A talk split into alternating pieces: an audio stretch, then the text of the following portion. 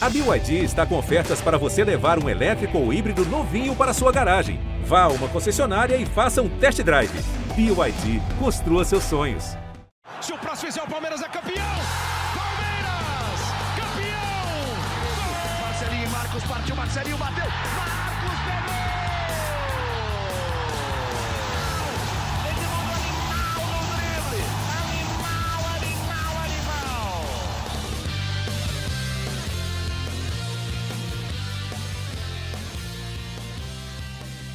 Palestrinas e palestrinos, começando mais um GE Palmeiras, o seu podcast sobre tudo do Verdão aqui no GE. Globo. E podemos dizer assim que um, um grande dia para gravarmos um podcast. Afinal, o Palmeiras de Abel Ferreira, cada dia melhor, é, jogando cada vez mais futebol, passando por cima de todo mundo, só três derrotas no ano. E não deu a nem, nenhuma chance, eu diria, para o Botafogo. Teve alguma chance ali no final do jogo, tal, uma bolinha na trave, mas aquele negócio já com o jogo, com a vitória na mão, com o jogo garantido. E hoje, para falar sobre, sobre essa vitória e já projetar a próxima partida do Palmeiras contra o Curitiba, é, lá no Couto Pereira, tenho aqui ao meu lado. Hoje, Thiago Ferri e Felipe Zito estão de folga, mas agora só eles são um trio na cobertura do Palmeiras. Então temos com a gente Emílio Bota. E aí, Emílio, beleza? Salve, salve, Lucas, tudo bem? Fala boca, tudo certo? Maravilha. E aí? E ele, a voz da torcida, que está com. Ah, entrou na sala com um sorriso de orelha a orelha, boca. E aí, beleza? Cara, quando surge, na verdade, eu não sei se tá tudo bem assim, Lucas, que eu tô pensando em pedir demissão aqui do GE, cara. Demissão por quê? Ah, cara, tá chato, né? Tá chato, é uma mesmice. O Palmeiras ganhou de novo, o Palmeiras foi bem de novo, foi outra goleada. E o que, que vão falar dessa vez? Foi um time fraco? Foi um time isso? Foi um time aquilo? Enfim. Retranqueiro, retranqueiro. Muito... É, a retranca do Palmeiras fez 4 a 0 de novo. Então, cara, eu vou pedir demissão, porque não tem mais o que falar aqui. O Palmeiras não toma um susto. Ah, mano, não começa com a soberba. Cara, deixa eu ser feliz e não enche o meu saco. boa, boa. Ó, cara, eu vou. Pra gente falar do, do jogo. Bom, vamos falar um pouco do jogo e depois eu dou uns números aqui que eu peguei do Footstats, SofaScore e tudo mais.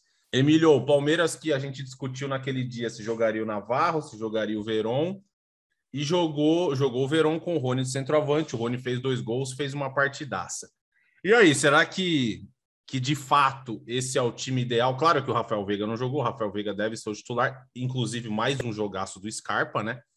E aí, você acha que esse é o time do Palmeiras, ali revezando Veiga e Scarpa na armação, mas o trio ofensivo Dudu, Rony e Verón, será que deve ser isso aí mesmo? Eu acho que, que temos um caminho, né, Lucas? É, o que a gente estava conversando ontem é, é, que foram 33 minutos assustadores do Palmeiras, né? Assustadores para o Botafogo e para quem não torce para o Palmeiras, obviamente, né? Três gols, é, um gol que não foi validado, duas bolas na trave, foi um, um massacre, né? Um, parecia um trator passando por cima Botafogo não viu a cor da bola. Foi um jogo absolutamente de imposição do Palmeiras, uma partida absurda que, que credencia né, mais ainda o Palmeiras a, a, brigar por tudo na temporada.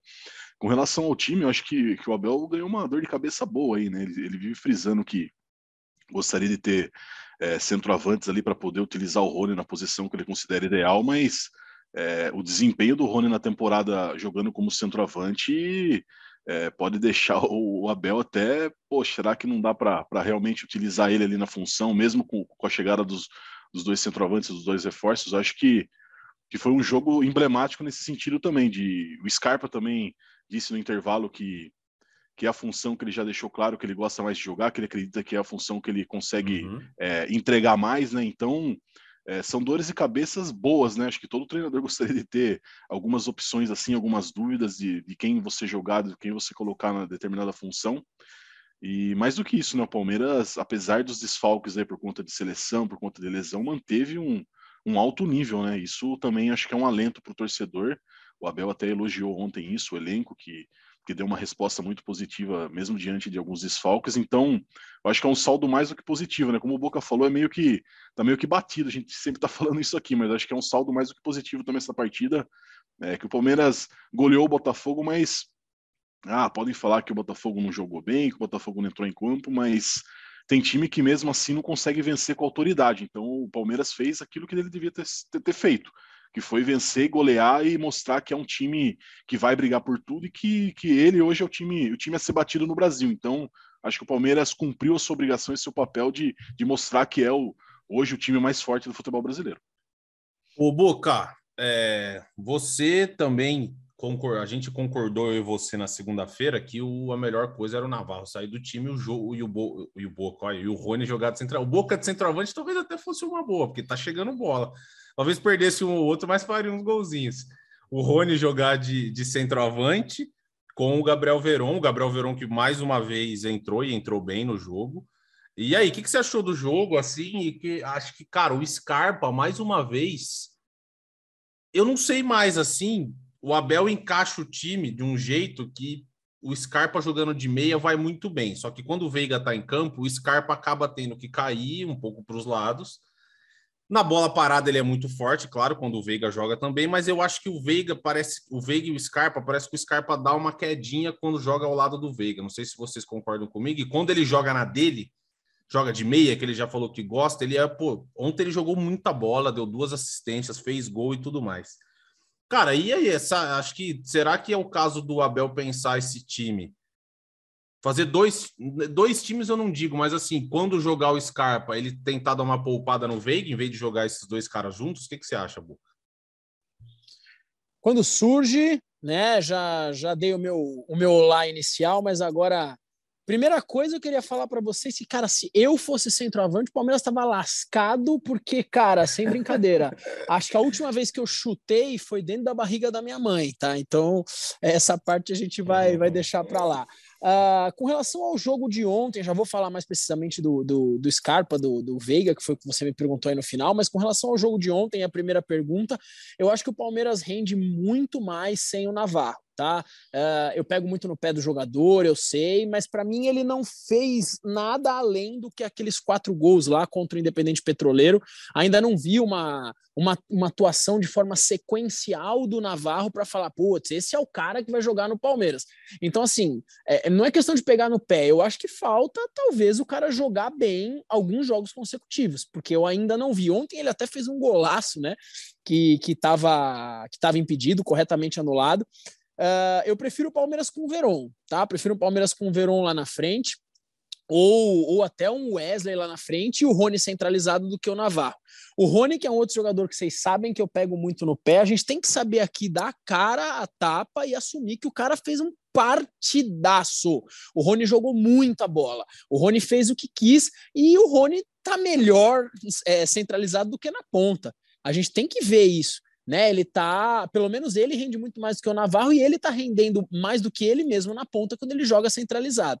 Sobre a pergunta final que você me fez de Veiga, Scarpa, é comum um jogador fora da sua posição de preferência cair um pouco de rendimento, né? O Scarpa já falou que a dele é jogar pelo meio, a dele é exatamente a posição que joga o Rafael Veiga. Então é comum quando ele não tá 100% na dele cair um pouco de rendimento. Mas eu falar uma coisa para você, Lucas. Esse jogador, para mim, também é um jogador zaço, Scarpa, cara. Porque assim, ele pode ser um substituto para o Veiga, tá? E quando o Veiga estiver jogando, cara, ele pela ponta não é um mau jogador, ele pela lateral não é um, joga um mau jogador, então é um cara que pode ser utilizado em muitas circunstâncias. Eu acho que a dúvida para mim aqui fica se quando o Veiga estiver jogando, que claro, é titular absoluto, o Veiga é titular absoluto, o Scarpa fica no banco e entra o Veron ou entra o Scarpa no jogo. Aí vocês que vão analisar e me responder. Mas que é um jogador incrível e que se sair do Palmeiras vai fazer uma falta tremenda, na minha opinião, vai. Cara, eu acho assim, vou dar uma opinião aqui. Eu não sei, me parece que a, o Palmeiras tem um elenco curto e o Abel sabe disso, a diretoria sabe disso.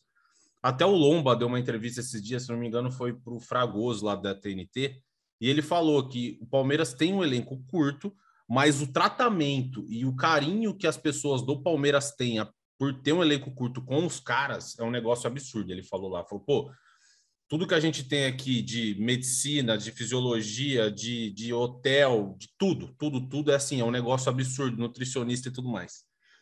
Mas me parece assim eu acho que talvez seja o caso de, de não jogar Veiga e Scarpa. Eu acho que por ter um elenco curto, pode ser uma boa deixar um mesmo como reserva do outro. Não como reserva, substituto um do outro. Até porque o Veiga vai voltar de lesão. Com certeza ele não vai. O Veiga teve virose, Covid e machucou a coxa. Então, assim, obviamente o Veiga não vai voltar voando.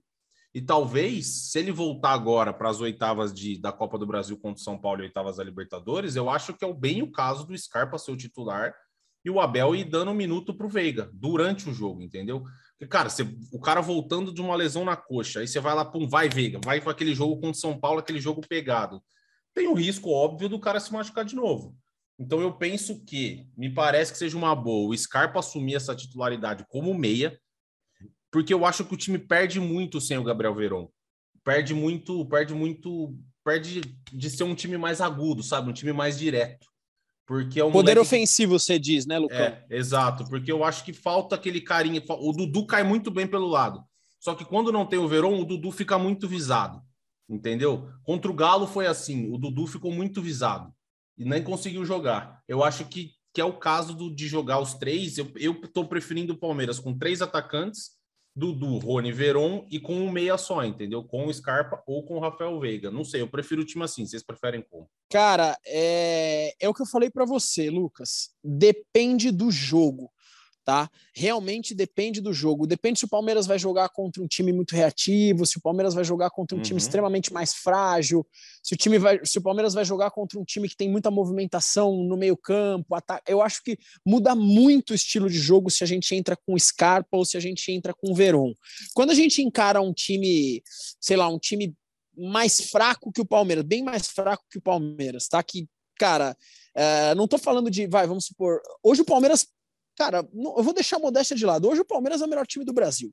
Ponto final. Tá, desculpa ah, mas aí os é rivais que estão me ouvindo. Aí, mas, ô, Boca, ah, aí dá, acho que não é, é nem para. questão, né? Mas não é nem questão de modéstia aí. Eu acho que quem não acha o Palmeiras hoje o melhor time do Brasil não tá assistindo futebol, pô. Exato. Os, os exato. números provam, né? Os números é, não exato. tem como, entendeu? Então, mas vamos entender assim: existe uma grande diferença hoje em dia, com todo respeito à equipe do Botafogo, vou deixar a zoeira de parte, mas de você enfrentar o Galo e enfrentar o Botafogo. Tá? Uhum. Tem uma grande diferença.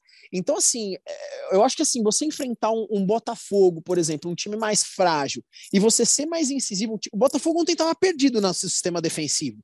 Você colocar Veron de um lado, Dudu do outro e e o Rony no meio, nossa, esse é um jogo. Aí tudo bem, deixa o Scarpa no banco, teoricamente, põe o Veiga de titular.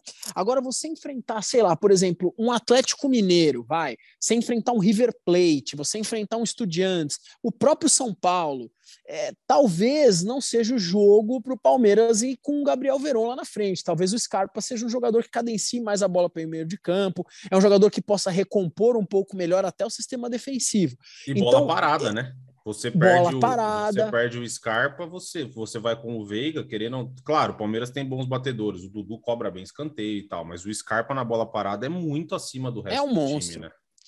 E por isso, Lucas, eu, a minha conclusão é depende do jogo, cara. Depende do jogo. Eu não, eu não, eu não consigo falar aqui 100% para você, putz, põe o Veiga é titular, esse é 100%.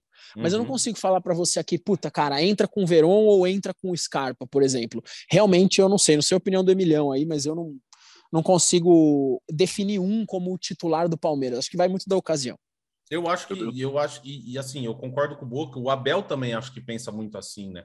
Porque ele já trouxe o Scarpa para fazer um sexto, um sexto homem ali, por exemplo, contra o Chelsea. Ele foi um cara que fez. O Palmeiras fez uma linha de seis com o Scarpa. O Scarpa era o último cara aberto lá na linha de seis, entendeu? Só que o Gabriel Verón não tem essa. Não tem esse poder tático, podemos dizer assim, do Scarpa. O que, que você acha, Emílio?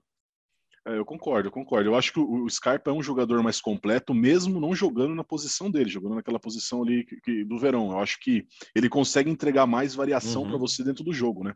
Ele se torna uma opção mais, mais interessante em jogos mais complicados, como o Boca falou, né? Você consegue ter um jogador que, que, que pode variar, ajudar o Veiga também ali na criação em jogos que são é, uns ferrolhos aí que o Palmeiras vai pegar, principalmente contra times grandes aí que, que a gente, a gente vai ver aqui pela frente. Então, eu acredito também que o Abel pense dessa forma, né? É, até mesmo, concordo com você, Lucão, nesse início, acho que de retorno de lesão do Veiga, o Scarpa vai ser um pilar importante para essa recuperação total do Rafael Veiga, né? Uhum. É, não, ele não vai ter tanta responsabilidade de ter que retornar rapidamente ao time, porque o time precisa é, urgentemente dele. Não, tem o Scarpa ali que também está dando conta do recado e, e pode ser uma opção para que o Veiga possa se recuperar 100% e aí sim, naturalmente, retomar a vaga de titular. Então, eu acho que também é uma é mais uma opção que o, que o Abel tem, que ele fala sempre que gosta de ter dois jogadores é, prontos né, em cada posição para jogar.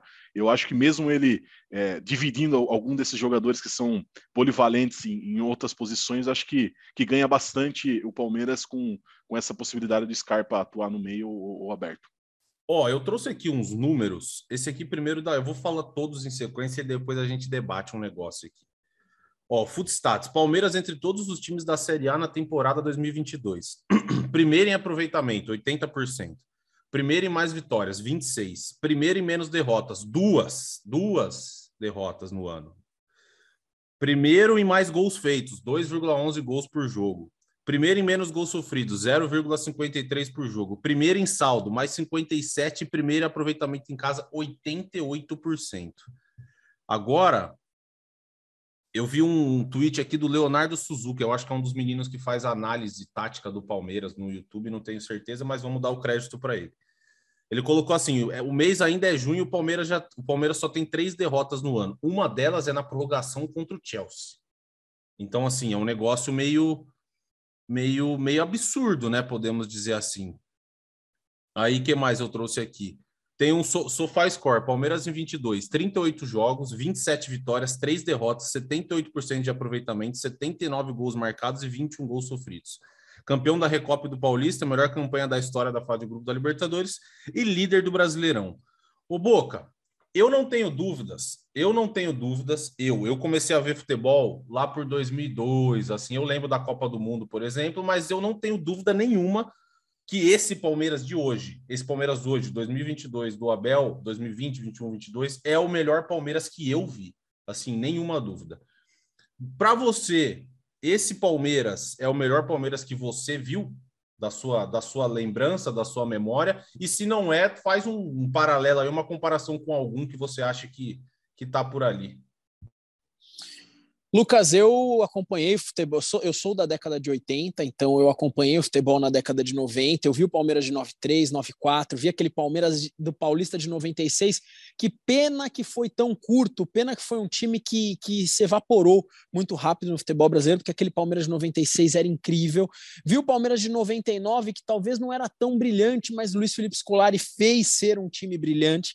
E, cara, de, de todos esses times, eu falo para vocês, graças a Deus eu vi Palmeiras de Abel Ferreira. O Palmeiras hoje é uma máquina. Se alguém, falei isso ontem no meu vídeo da, da Voz da Torcida do pós-jogo, e isso foi inclusive o, o o como se fala isso, o, o, o, título do vídeo, o título do vídeo, o descritivo do vídeo que o pessoal da produção colocou. Quem ainda não considera vídeo. chamada do vídeo, perdão, muito obrigado. Boa. Quem ainda não considera esse Palmeiras a nova academia, uma nova academia, o que, que mais vocês vão querer considerar? O que, que mais nós vamos ter que a gente vai ver? Cara, esse Palmeiras é absoluto. Se você pegar o Palmeiras dos últimos é, 2020, 21 e 22, ele é absoluto, absoluto em questão de títulos. E desse ano de 2022 2022, cara, nós estamos no mês 6 no mês 6, em seis meses, foram três derrotas. Uma na prorrogação contra o maior time do, do, do, mundo até então, que é o Chelsea, né? O campeão da Champions League, o atual campeão mundial. Uma foi contra o Ceará, num jogo que o Palmeiras estava totalmente desligado. Eles mesmos já falaram sobre esse jogo. Apagão, e nós apagão. perdemos a primeira. Nós perdemos uma primeira, uma part, primeira partida da final do Campeonato Paulista, sendo que, cara, a gente teve a chance de devolver um 4 a 0 no segundo jogo, né?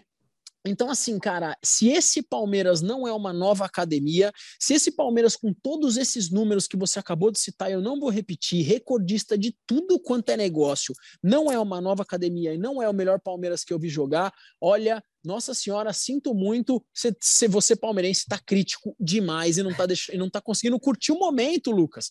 É verdade, porque quando a gente começa a curtir demais, tem os corneta de plantão que falam, oh, cuidado com a soberba. Cara, eu sou torcedor, eu não sou um profissional como vocês, por exemplo, eu sou torcedor. Se eu não curtir cada momento do Palmeiras, se eu não falar, nossa, olha o que eu tô vivendo, esse Palmeiras é incrível, eu vou parar de curtir futebol. É o melhor Palmeiras que eu vi jogar assim, Lucas. Emílio, você é jornalista, já cobriu um milhão de coisas, um monte de time e tal, não sei o quê. Cara, esse, esse Palmeiras do Abel, assim, das suas lembranças também, agora não como torcedor igual o Boca, que o Boca é a nossa voz da torcida, de times que você assistiu, de, sei lá, seja o Flamengo do Jorge Jesus, seja o Corinthians do Tite, assim, esse Abel nos últimos, sei lá, vamos pegar de 2000 para cá, acho que tá, se não, se não for o mais dominante assim, tá ali, né? Tá entre os, os maiores times aí dos últimos, porra, das últimas duas décadas aí do futebol brasileiro, eu acho. Ah, sem dúvida, Lucão. É que é, é a comparação que eu, que eu pego para comparar é o seguinte: a gente fala do Flamengo do Jesus, o Corinthians do Tite, o São Paulo do Murici, mas são recortes de, de, times que tiveram uma hegemonia durante um certo período, né? O Palmeiras já está é, não só vence, é, bicampeão da Libertadores, mas está empilhando títulos, né? Esses times pontualmente foram tricampeão de alguma coisa, bicampeão de uma outra coisa, então eles não tiveram uma hegemonia tão grande como o Palmeiras está tendo, né? Acho que a questão agora é aonde que esse time vai parar, onde pode chegar o Palmeiras? É, a gente pode estar perto de, de, um time que também vai quebrar um meio que uma tradição brasileira, né? Parece que não, um clube não consegue ficar mais do que dois, três anos ganhando tudo. É, acaba mudando, né? Agora é o Flamengo, agora é a época do Cruzeiro, agora é o Atlético Mineiro, agora é o Corinthians. Então a gente está vendo um, um eu Palmeiras acho que, além... Emílio, só um, só um ponto para ver se você concorda ah. comigo. Eu acho que tem muito a ver com o Palmeiras segurar o Abel Ferreira, né? O Palmeiras Sim, apresentar um projeto para o Abel Ferreira, assim, ó, pô, a gente vai estar tá te tá te dando um projeto que você não vai ser demitido. Você pode trazer sua família, sua esposa, suas filhas, que você não vai ser demitido. Você pode ter certeza que você vai ter aqui até tal data. É certeza que você vai ser o técnico do Palmeiras. Eu acho que isso também faz uma diferença absurda. No Absurdo. Não só, não só o treinador, né? A gente está acostumado a times vencedores do Brasil serem desmanchados na temporada seguinte, né? Às vezes fica um, dois titulares, às vezes nem nenhum titular fica. Então, o Palmeiras está conseguindo manter isso e por isso que eu, que eu friso. É, onde, até onde o Palmeiras vai? Talvez a gente esteja presenciando aí um time que vai conquistar uma sequência, uma hegemonia muito maior do que a gente viu até agora no futebol brasileiro. É um negócio histórico. Óbvio que tem que conter euforia do torcedor, concordo com o Boca, tem que aproveitar, tem que comemorar, porque futebol a gente não sabe o que vai acontecer no futuro e as boas fases vão embora também, assim como as más também, tudo é passageiro, mas é importante aproveitar também. A gente tá, é, o palmeirense está vivendo um momento que eu acho que qualquer torcedor no mundo gostaria de estar vivendo, que é não só tá ganhando, mas tá se mantendo na briga por, por tudo aquilo que está disputando. É um negócio, é um negócio absurdo mesmo. É um, é um trabalho muito bem feito do Abel e também da direção do clube, né? Que, que tá comprando a ideia do treinador, não tá se desmanchando de jogadores importantes, de peças, está reforçando o clube. É um, é um projeto muito, muito interessante, muito sólido. Deixa eu fazer um adendo é, é a tudo que vocês falaram, só para a gente não esquecer de um cara que para mim não pode ser esquecido de forma alguma. O Abel é para mim o maior treinador da história do Palmeiras. Ele tem um papel fundamental nesses últimos anos do Palmeiras. Esse Palmeiras multicampeão, o Abel ele, ele, ele tem um papel fundamental, mas a gente não pode esquecer que antes de Abel foi 15 Copa do Brasil, 16 brasileiro, 18 brasileiro, né? 17 e 19 que a gente considera anos fracos, foi time que foi, foram times que o Palmeiras foi vice-campeão, brigou até o final. E a gente não pode esquecer de um cara, não é porque a galera fala, ah, você fala isso porque é amigo seu, não é isso. Paulo de Almeida Nobre, cara. O Paulo Nobre ah, mudou, não, mudou razão, a sociedade esportiva, mudou o Palmeiras. Cara, eu vou falar uma coisa para vocês o palmeirense de hoje que está aí gritando, que está feliz, o palmeirense de hoje também que não pode esquecer que foi o Palmeiras, cara, de 2002 a 2014, que teve um título aí de 2008 paulista, um da Copa do Brasil de 2012, mas que, cara, esses dois títulos também não apagam a desgraça que foi o Palmeiras de 2002 a 2014, cara. Foi muito complicado, muito complicado, e o Palmeiras vinha num caminho, cara, que nós torcedores, a gente assistiu o jogo, cara, e a gente falava, puta, acabou, o Palmeiras vai acabar, o Palmeiras vai... Uhum o que, vai acontecer com o Palmeiras? E foi em momentos que rivais nossos estavam brilhando. Né? O Palmeiras caiu para a segunda divisão em, 2000, em 2012, ano que o principal rival chegou ao título do mundo. Foram épocas muito complicadas. E a partir de, 2000, de 2015, cara, a, o negócio virou. Então eu não consigo, é, é, eu não posso deixar de lembrar do Paulo Nobre nessa nova fase do Palmeiras. Ô Boca, inclusive, já que o Paulo Nobre é amigo seu, faça o convite. Faça o convite para ele vir aqui bater um papo com a gente. Vai lá, liga pro homem. Fala assim, ô, pô, vai lá no podcast do Palmeiras, a galera, galera boa, galera do bem, traz ele aqui, vamos bater um papo com ele. Será que ele vem? E já, você acha? E já, fa já fazendo merchan, é, o Nobre ficou muito tempo sem falar, tem uma entrevista dele exclusivo. A gente fez em três episódios de uma hora cada um lá no YouTube. Então assist, assistam que vale a pena. Vou fazer o convite, Lucas. Ele é um pouco mais reservado, mas, cara, é um cara que vale a pena ouvir falando de futebol e falando de tudo, porque o cara é muito inteligente. Agora, só para a gente falar um pouco mais do Abel, ontem na coletiva ele falou isso aqui, ó. Perguntaram para ele sobre, sobre, sobre os jogadores, sobre gestão de elenco e tal. Ele respondeu isso aqui. Se o jogador tiver cabeça, tem uma vida tranquila. E eu digo para eles: divide o dinheiro em três partes: um para despesas, um para os seus objetivos e um para você nunca mexer. Falo, moleque, gastou com carro e a casa você comprou? Antes de técnico, eu sou formador de homens. Eu acho que, cara, a cabeça desse, desse cara, assim, e não é só para o Palmeiras. Eu não sei qual a opinião de vocês, mas ele faz assim, cada coletiva do Abel, e cada. Às vezes é verdade, ele vai lá na beira do campo, ele xinga o juiz, tal, não sei o quê, mas assim, isso ali eu acho que não tem nada a ver com o caráter do cara. O cara tá, o cara fica fica puto ali na hora, xinga e tal, mas assim, ele não tem nada contra o juiz ali, entendeu? Nada pessoal contra o cara, ele só tá só tá puto na hora do jogo.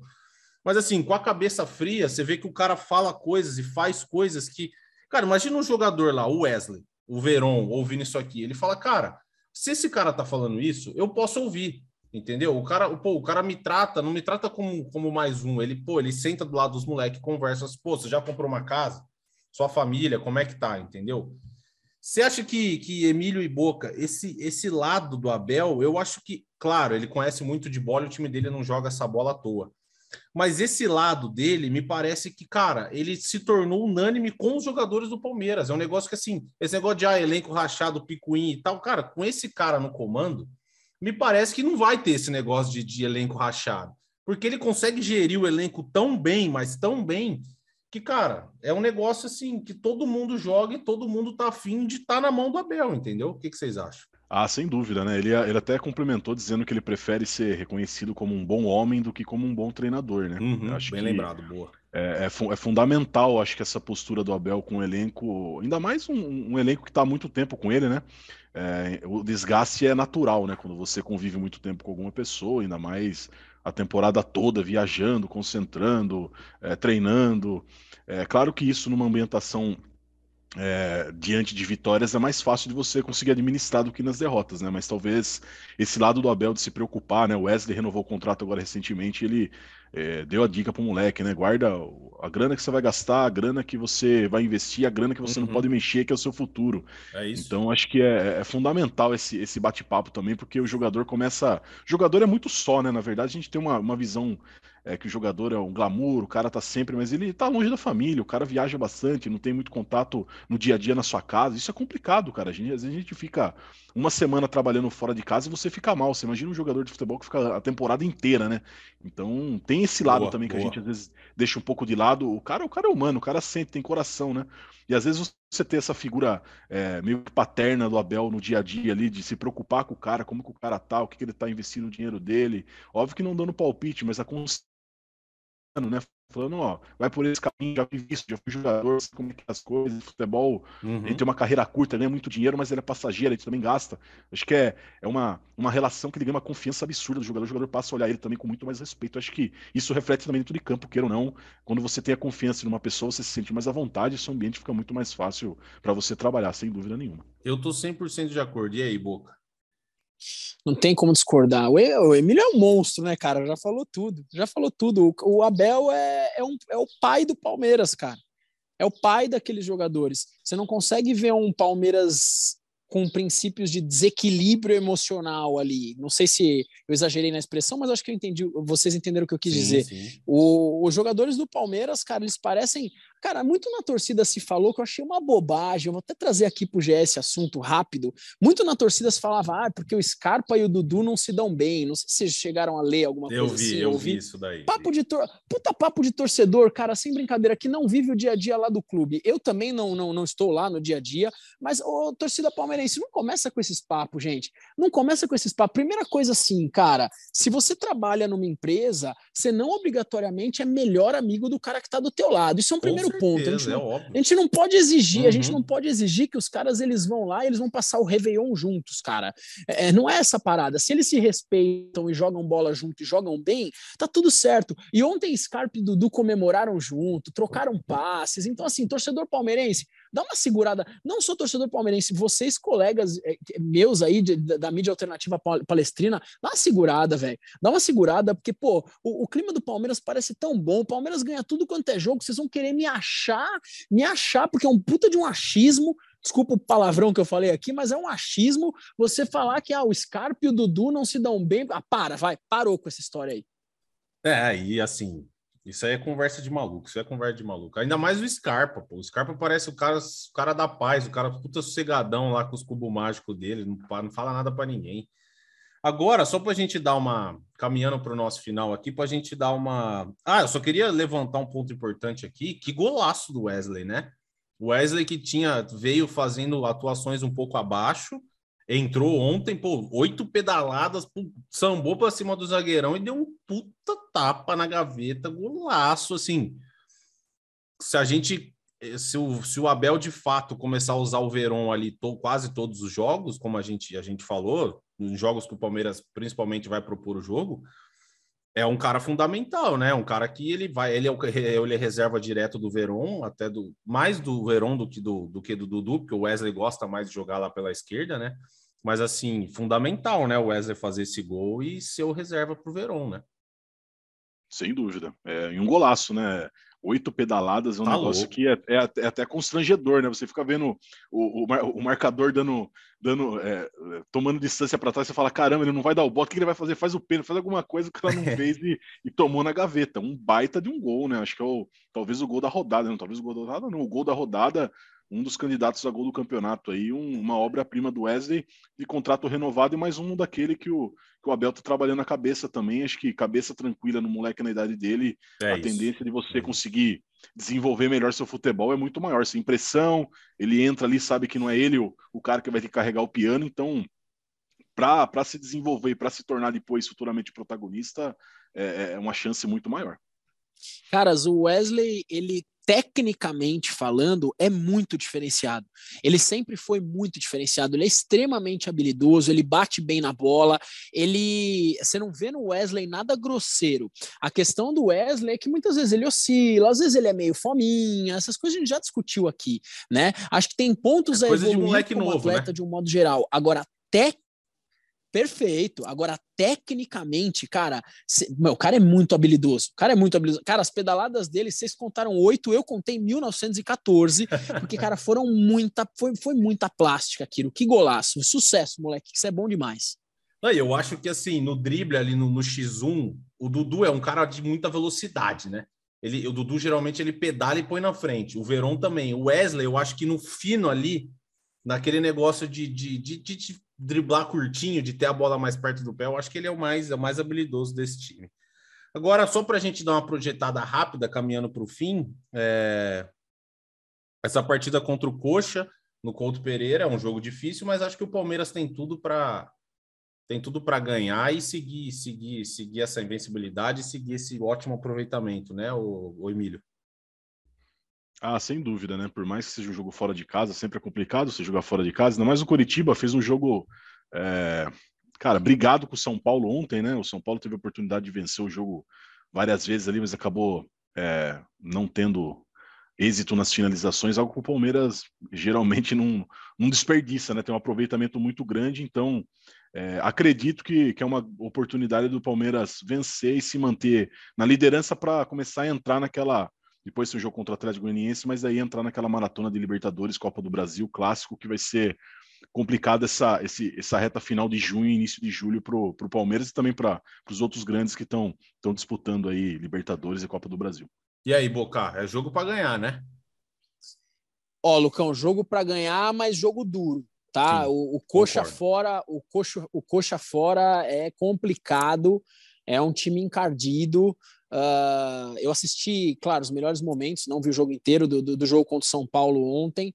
Não é, não é aquele jogo que, que, sei lá, eu, eu vou lá e aposto, pô, goleada do Palmeiras, mais um. O Palmeiras vai firme, vai para jogar bem, tem que ir com o time completo, tem que levar a sério, dá para ganhar mas não é um jogo que, assim, se eventualmente o Palmeiras empata, não, não, não, estou colocando zica, eu quero que o Palmeiras ganhe, mas se eventualmente empata, eu falo, pô, que péssimo resultado, tá? Não, não vejo dessa forma. Acho que dá para ganhar, acho que dá para ganhar, mas não da forma que eu achei que desse para ganhar do Botafogo ontem, que para mim, cara, sem brincadeira, o Palmeiras contra o Botafogo em casa, eu falei, não, o Palmeiras vai ganhar o jogo, não, não, não vai ter muito tempo ruim. Da mesma forma que eu não acho que o Palmeiras vai perder do Coxa, tá? Só que é um jogo duro. Amigos, Boca, vamos caminhando então para o nosso final. Aqui tem, tem aquele. Eu tenho um recado hoje, mas o seu, o seu recado é a preferência sempre. Então, não, na verdade eu não tenho recado não, Lucão. Eu tenho que desligar rápido aqui porque tá, tá chegando meu voo. Eu tô indo para o aeroporto. Eu vou fazer um pagode lá em Cuiabá, tá bom? Grande abraço para vocês. Falou, Emílio, valeu. Falou, valeu. E, ah, podemos esquecer que o Rony deu uma bicicleta ontem, foi, foi fundamental. Fundamental, é verdade. Bem lembrado, bem lembrado. Ó, o meu recado vai para o nosso querido coordenador, o nosso querido Rafa Barros, botafoguense. Rafa, você sabe que você mora no nosso coração. Desculpa aí pelo Abel, às vezes ele é meio sem noção, ele atropela mesmo, tá bom? Foi mal, tamo junto. A gente volta depois do jogo, a gente volta na segunda-feira. Um abraço a todos e tchau! Partiu Zapata, sai que é sua, Marcos! Bateu para fora!